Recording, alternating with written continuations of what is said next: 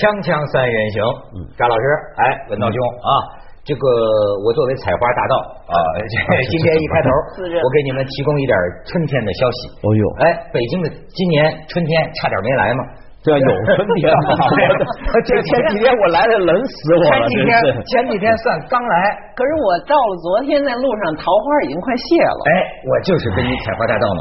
我呀，前几天就是看到这个呃天坛门口啊，我是四体不勤，五谷不分了。我估计那是梨花，我给你们看看看看照片，很美。你瞧，你没想到。梨花忽如一夜春风来啊，千树万树梨花开啊，而且正下着大雨了，突然碰上，你看这求枝啊，这多漂亮！你再看下面，你去拍的，我拍的，你瞧，这么一个啊，我不知道是不是梨花了，我觉得比樱花还漂亮，是吧？你再看。什么叫梨花带雨啊？下雨啊！哎呀，我是榴莲对，所以你刚才不是说 看到那些花都谢了嘛？就是他去搞过的，对这个暴结梨花，就是把这些花都给玷污摧残。当然，这个春天就叫春了嘛，很多的谁都叫春。哎，你说你说你说，不是说我我这仨风景，只要花一多，我马上打喷嚏，那就是喷喷春的。他们说那个宜春嘛，呃，曾经有一个。网站上哦，城市宣传语叫做“宜春”，一座叫春的城市。这不是上海的别号吗？宜春，宜春。你问朱大可去，上海是叫春的。那时候说谈魏惠的小说嘛，《上海宝贝》说的这个就是上海发出了尖锐的叫春。那是魏惠的小说，但是问题是宜春是官方宣传啊。啊，后来官方改了，后来官方宣传不叫春了，不叫不叫春了，不叫春。但是北京现在有一个大事儿。盛世那可是为北京叫春，怎么了？车展呢？北京车展呢？你知道？你想不到这种盛况啊！所有通往北京车展的路都堵车了。哎呦，黄牛党卖票，那些记者们采访完了，记者证都卖都卖票。然后就是多少人去看这个这个北京车展？咱们啊，我就说可以这个给大家，他们要打造成什么 A 级车展嘛？但是人家外界呃，我看到也有评论。说 A 级车展、世界几大车展，什么法兰克福车展、日本东京车展，这个这个北美车展，人家那是真的是标杆车展，都有明确的概念方向。我们这个北京车展呢，有人这么调侃说，也就是个卖豪车的大集。说当然，主办单位人家是有也定了一些技术指标、技术趋势、能源标准，什么绿色呀，什么什么的。但是实际上呢，这个主题还就是一句话，要成为 A 级车展。这个传送的这个故事啊，三千八百万一辆车，当时就给人买走了。你你可以看看这个排行榜，这豪车呀，咱们给他忽悠忽悠啊。布加迪，不啊，这你看我你都比我强。我布加迪威航十六点四敞篷版，三千八百万买走了，买走了。这第一天就买走了，第一天就买走了。然后你再看下一张。这是劳斯莱斯还幻影呢，好家伙，十六张兽皮啊，里边就十六张兽皮，六百一十八万，有点像匈奴做的那种感觉，一八八八万，变成这样。再看下边，你看排行榜，兰博基尼这不用说了，中国限量版七百九十万，全球限量发行十辆。静止加速，你瞧这专业这词儿，静止怎么能加速呢？静止到加速。啊，静止到加速，从静止一开加速最到一百公里。哦，我以为说它加速起来就跟静止一样，加速快，加速加速快。来，咱看叫雷克萨斯。啊，家伙这名就够雷了，这价钱啊，五百九十八万。这个还还还有吗？再再再看，哎呦，这是法拉利，好家伙，该车目前已经全部被预定了。他们说九成的豪车，我天哪，头几天。就被订光了，你知道说，所以说你什么绿色概念，你什么技术趋势，实际上留在这个看车展的人印象，他们说这热点就叫什么呢？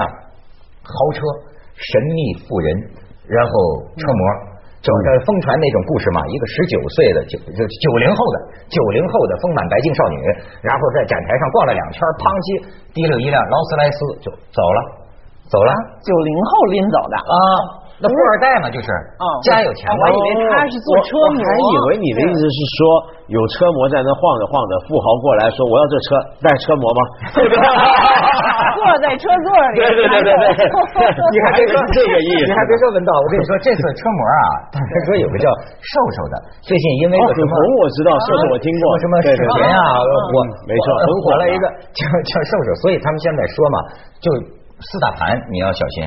啊，需要小心的四大盘，哪四大盘呢？这四大就是说叫做啊，呃，股市的大盘，嗯，发展商的楼盘，丰田车的底盘，前男友的硬盘嘛。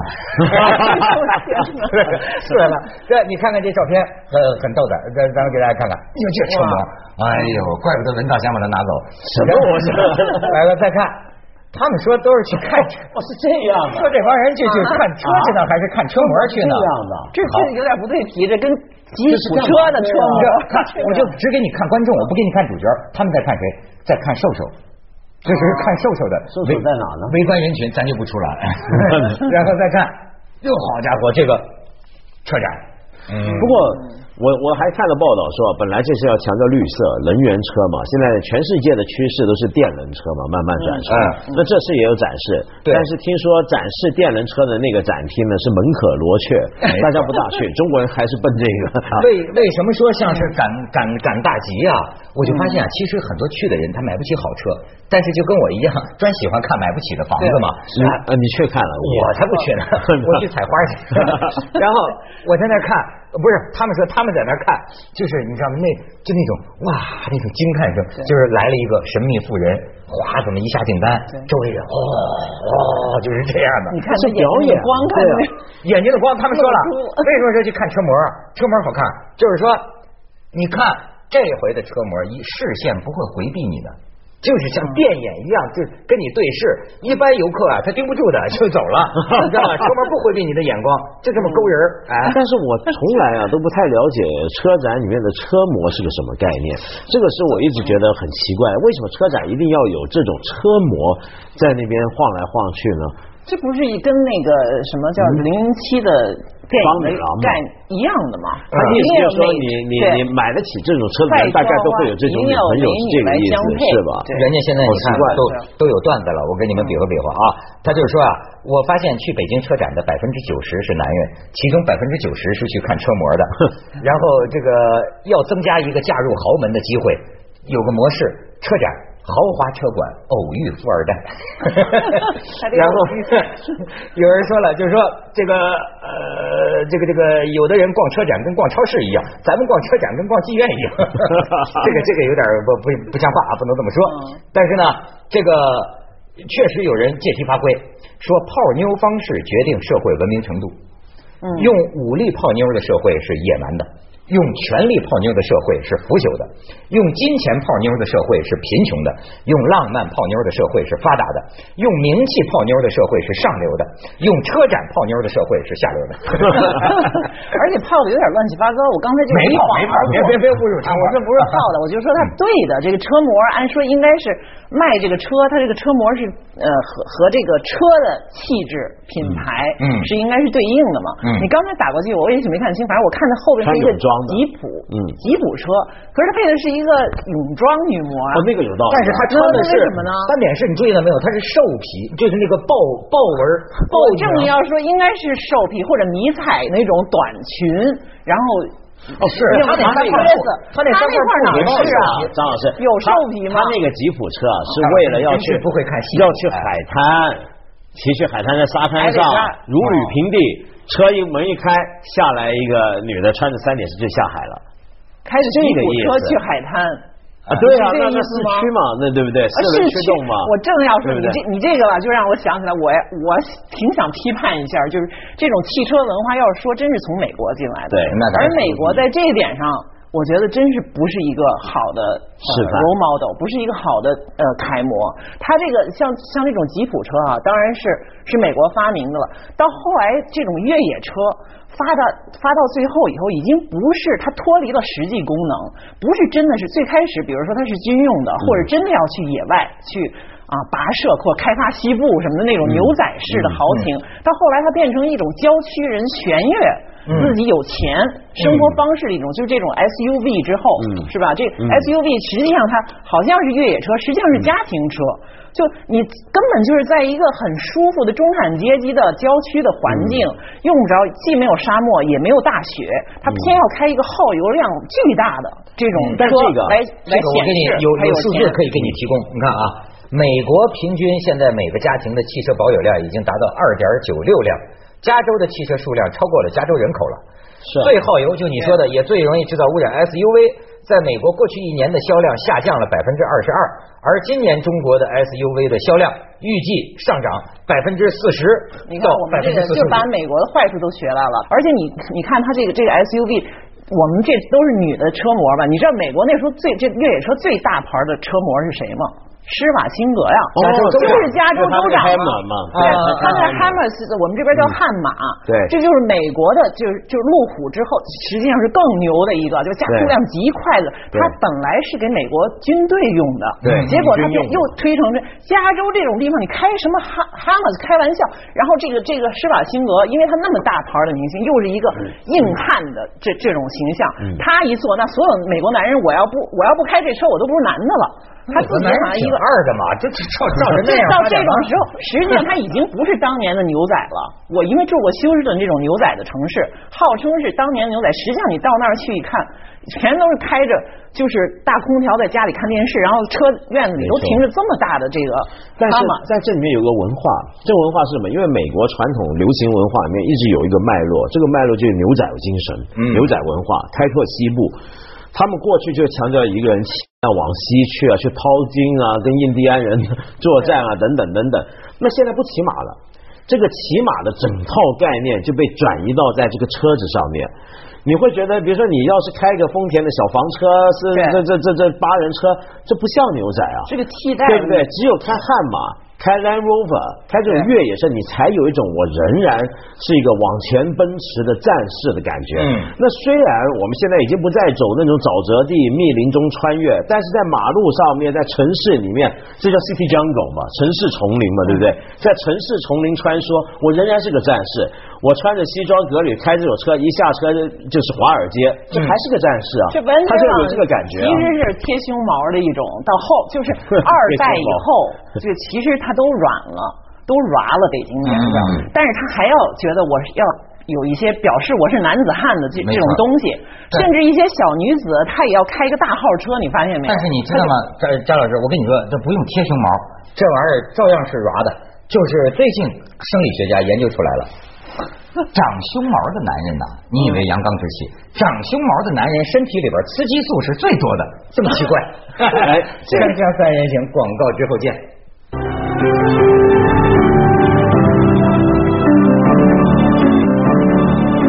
好，长胸毛的男人反而雌激素多，闻到不止如此，嗯，而且其实有很多玩健身、健美先生啊那些，我当然不是说全部，但是他们常常会遇到一个问题。就是这个性功能会萎缩的，哎，这是为我们说话。发泄到那儿去？不是不是，是因为他的这个肌肉啊，或者各种压力啊，会反而使得他的这个睾酮素会受到影响的。他充血不足嘛，他那个那么多肌肉，那血都分散了，都冲到肌肉上去了，对，肌肉，全这是为咱们说话。闷骚的男人听了这个大喜，高兴啊，高兴。所以你看，表面文弱的，像我们这种主，那哎呀，真是很。天哪，这我都无话可说了。对，咱咱不聊这个，但是咱聊点严肃的问题。就是说，北京，你再看看啊，北京机动车保有量，从两千三百辆，全市两千两千三百辆车，到一百万辆，用了四十八年的时间。然后北京的车从一百万辆到二百万辆，用了六年半的时间；从二百万辆到三百万辆，用了三年九个月的时间；从三百万辆到四百万辆，就现在四百万辆。用了两年七个月，预计到二零一五年北京突破六百万辆，那估计二零一二它到不了那日子了，是吧？然后呢，你看中国汽车销售市场去年超过了美国了，现在世界第一大卖场。但是呢，二零零九年中国的公车消费达到，也就是这个三公什么的啊，达到九千亿人民币，这个。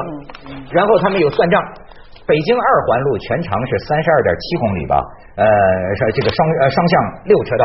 如果一辆小汽车四点五米长来计算，二环路全排满，才多少辆呢？四点三六万辆。三环路可容纳六点四万辆，四环路可容纳十一点六一万辆。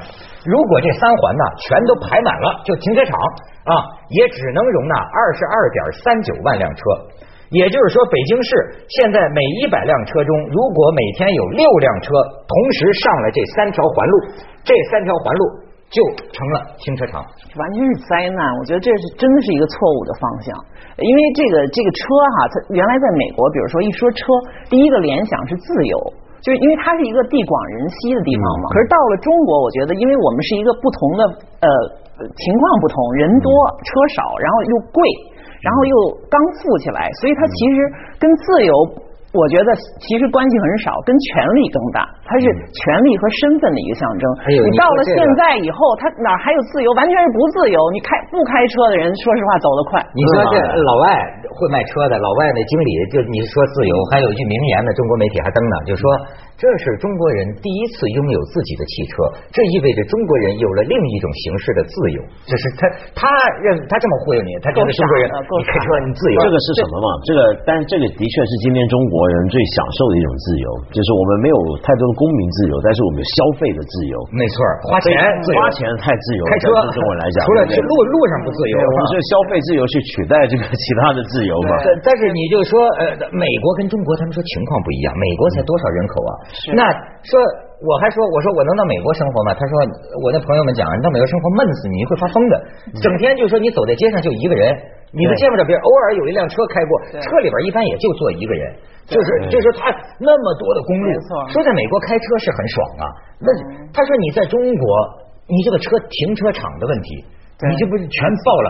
我我我我记得就是我那时候刚到美国上学的时候，没穷学生没钱，就刚打工挣了点钱。那个第一个件事就是买一辆旧车，买不起嘛，就还记得八百块钱买一辆二手的日本车。哎呀，我那个暑假开的这叫爽啊！就开的从一直开到那时候我在南方上学，芝加哥，然后去看大瀑布，再开回来，我一天开十四个小时，一个人开，而且确实你在高速上开，我那感觉简直就是前所未有的自由的感觉。所以你看六十年代写那个书叫什么呢？在路上，在路上，泰鲁亚克写的，那这个兜那是拉风啊，兜风。对，而且我他确实是有一种美国的气派，我说说不清楚，跟美国的性格是联系起来。我因为我那时候学英美文学，我印象最深的一句文学评论就是跟这个车有关的，是什么呢？他评论两个作家纳博科夫和海明威。嗯，他这就我就是意思是这样，就是说纳博科夫就是一辆 Rolls Royce，这叫什么劳劳斯劳斯莱斯啊？这是英国的老牌的贵族车嘛，豪华车。美呃，这个海明威就是一辆越野吉普车，哎，我觉得这特别对。因为那个时候，我虽然那个英文我不怎么好吧，我就直觉的就喜欢看海明威，可能觉得当时觉得你是越野吉普型的啊，对，我当时觉得可能他那个英文太复杂了哈，看那个。后来十几年以后，英文好了以后再重看，我发现我还是喜欢海明威。嗯。因为实际上就我就发现为什么当年那个年轻人会容易对美国一见钟情，他就有那种原始的野气，而且你能感觉到那个车就是。但是，但是你说到这个，我想起来一件事儿啊，就是好像。不同时代啊，当一个国家很强大，就它的文化各方面影响全球的时候，它会有把自己的一种交跟交通工具有关的文化往外推，在文化上反映出来的一个一个一个效果。比如说美国，它那么强大，呃，美国汽车文明本来是美国人发明的，就被感染到全世界。我们对汽车的所有的印象什么都放在上面，都放在美国文化的基础上。那其实回想十九世纪的时候，英国曾经推广过另一种交通工具跟有关的文学，那就是航海。啊！你回想，你看十九世纪英国特别多那种牵涉海洋的东西啊，它一个海洋帝国。那如果很多现在说中国模式要起来了，我觉得奇怪，讲中国模式啊，什么都说啊，美国美式民主我们不能搞，美式什么我们不能搞，但美国人开车我们可以搞，这个我们不需要中国模式。我们中国是不是该鼓吹一下自己的一个交通啊？呃，这我们都可以那个。你说这个回到自行车也不是很现实呃，不现实，因为我们以前就有的，三十年以前。我记忆的那北京就是自行车的长流啊，对，呃，可是你说我们能回去吗？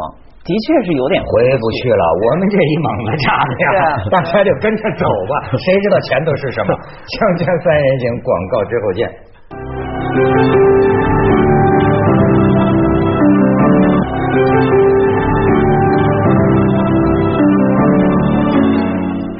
站着说话不腰疼是吧？我也开车，这个也也污染环境。可是我跟你讲一件事儿，你看在香港，我就是搭这个公共交通。你知道，我就那天想起来，就文涛跟子东我们在聊，就是说为什么有些中国女孩子把嫁一个男人当成改变她命运、生活方式、社会地位的这个依靠和希望？你知道吗？是因为。你老你你老实讲，你你你在北京，你像这这这几天，我有一个亲戚在北京，我听他说呀，我真是就很很心痛，你知道吗？怎么？你想想吧，北京他住在最偏远的地方，中国这个富人占尽风水，你富人你有几辆车，但是你还住在城市最中心，你穷人住在最远的地方，你知道他每天上班一个多小时，而且当然美国也一个小时，可是这一个小时怎么过去的？他说他看见地铁站里打架，那个人脾气不好。你知道吗？就是那么远转地铁，你知道这个北京的地铁上下班高峰期那个那个拥挤呀，而且你就是说你你你你整个，咱就说，比如说咱说呃香港，呃大部分的人我们生活的都差不多，嗯，比如说我搭乘公共交通，我的这个大巴里面有空调，夏天有空调，呃人呢除了高峰期也没有那么样的挤，对吗？就是说我大部分人差不多有个基本的尊严。你知道在中国有的时候这女的说你要嫁给个穷人。那么跟着你过的这个生活方式，简直就是对被人呵斥。你到医院看病，那就是红牛赶马一样排队排几个小时。你有什么尊严？你这要是你自己家里人，你比如说我开着车，我自己家里人每天这么上班，我就心痛，我恨不得开车接他去上班。你说这是个，但是我觉得在香港，我有尊严吧？就是说，哎，我坐地铁都差不多呀。全香港百分之九十的人，甚至香港人有钱也不买车，因为地铁确实更方便。这个政府还是什么吧，把更最大的资源放在了让大多数人享受较为平等的公共服务。嗯，这样的话大家不就扯平了吗？嗯，对，多多发展公共交通，这绝对是一个啊。对，但是我们是不是正在过程中呢？我当然，不是一二环、三环、四环，现在六环了，是吧？但是它这个爆炸式的增长，它可能有一个时差的问题啊。就是问题，是因为北京啊，还有个很大的问题，就是个环的概念。嗯，它这个环的概念，使得注定了北京的市中心总是以这个环为中心考虑出去，所以它的整个交通模式就是大家往外进，再往回出，呃是，它就必然会堵，它不是多中心的，就跟德里新德里其实它就不一样，对，印度多中心，哎对，它多中心，它就不会在大家都绕都是在那个地方，多中心的，这个跟